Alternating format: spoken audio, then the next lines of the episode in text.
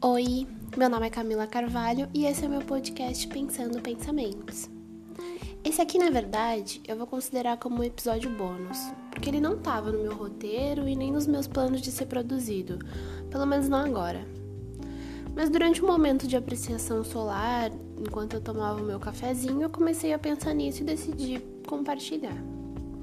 Bom, para quem não sabe, eu sou diagnosticada com ansiedade e depressão há algum tempo já. E eu faço acompanhamento com terapia, psicóloga, psiquiatra. E eu acho que para quem tem esse tipo de diagnóstico, assim como outros tipos de transtornos psicológicos e psiquiátricos, eu acho que um dos maiores medos que a gente tem quando a gente entra no processo de cura é o medo da recaída.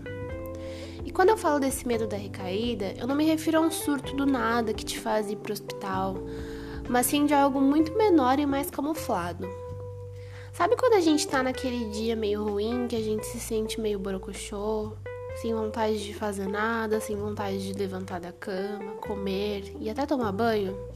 E que algumas vezes esses dias se estendem para uma semana, duas semanas e por aí vai? Durante meu processo de cura, por exemplo, no processo de terapia, quando eu tenho esses momentos de estar tá meio para baixo, eu sempre começo a me questionar se é só mais um dia ruim, se é só mais um dia de luta, como diria Carol Conká. Se eu tô desanimada porque o dia tá feio, porque o dia tá nublado, se eu tô assim porque eu sou brasileira, num país governado por um genocida, onde as pessoas estão adoecendo, morrendo. E eu me questiono se isso é só mais um dia ruim no meio de tantos ou se eu tô tendo um processo de recaída que eu não consigo perceber. Eu não sei se vocês conseguem me entender, mas existe uma linha muito tênue entre estar tendo os dias não tão bons e estar piorando dentro do seu estado, dentro da sua saúde mental. E na verdade, qual é o tamanho dessa linha? A real é que ela é muito pequena, ela é minúscula e ela te faz questionar o teu processo de como as coisas estão caminhando. E eu acho que para quem já passou por momentos ruins por conta da saúde mental, sabe o quão importante é ter ela em dia e preservada, e que qualquer indício de piora ou retrocesso já é um motivo de preocupação.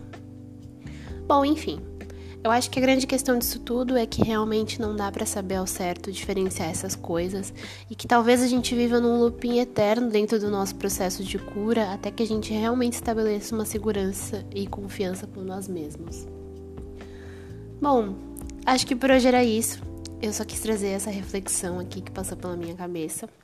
Eu espero que vocês tenham gostado. Espero que vocês pensem sobre isso. E até o próximo episódio.